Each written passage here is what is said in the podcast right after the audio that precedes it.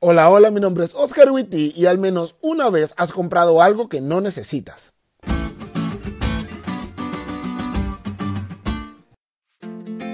¿En alguna ocasión has comprado algo que no necesitas? Yo sí, y varias veces. Pero gracias a Dios no es de mí de quien hablaremos este día. Hace poco me di cuenta de un chavo que llegó a su casa con un paquete de velas de esas que flotan en las albercas. O sea, velas chiquititas pues.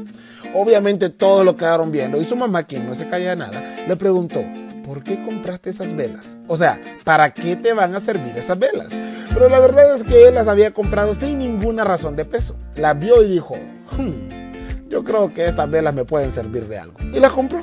La historia se vuelve interesante unos días después, porque hubo un apagón en su colonia. En los celulares de su familia no había mucha carga y las lámparas existentes, como buenos latinos frente a los desastres naturales, estaban descargadas. ¿Y quién crees que salvó la noche?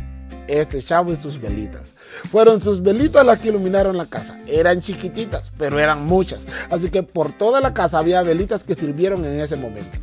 Y aquellos que se habían preguntado, ¿para qué van a servirnos esas velas? Se dieron cuenta que sirvieron bastante. Sé que algunos cuando recibieron su lección la semana pasada dijeron, ¿y a mí para qué me va a servir leer sobre Daniel si ese rollo de las profecías no es lo mío? Pero tal como ese chavo en el apagón, te voy a demostrar que sirve bastante. La lección de hoy da al menos tres razones por las que este libro es relevante hoy para vos, millennial que llegó al 2020. Primera razón, al leer el libro de Daniel nos damos cuenta que Dios es soberano en nuestra vida. Recuerda que el libro de Daniel comienza en Babilonia porque Joacín, el rey de Israel, y todo el pueblo que con él estaba, estaban haciendo las cosas mal. Y aunque Daniel y su familia estaban haciendo las cosas bien, igual terminó de esclavo en otro país.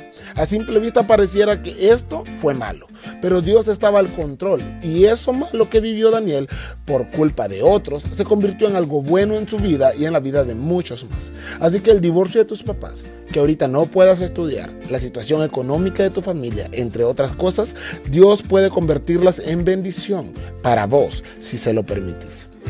Segunda razón, Dios dirige el curso de la historia.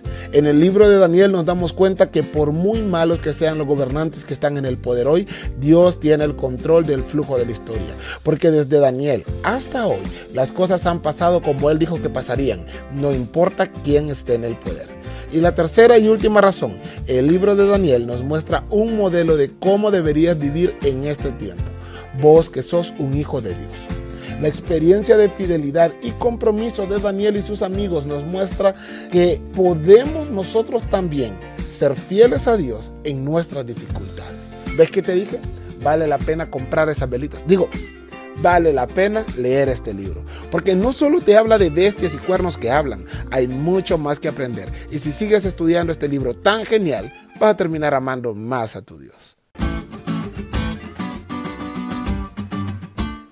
¿Te diste cuenta lo cool que estuvo la lección? No te olvides de leerla y compartir este podcast con todos tus amigos. Es todo por hoy, pero mañana tendremos otra oportunidad de estudiar juntos.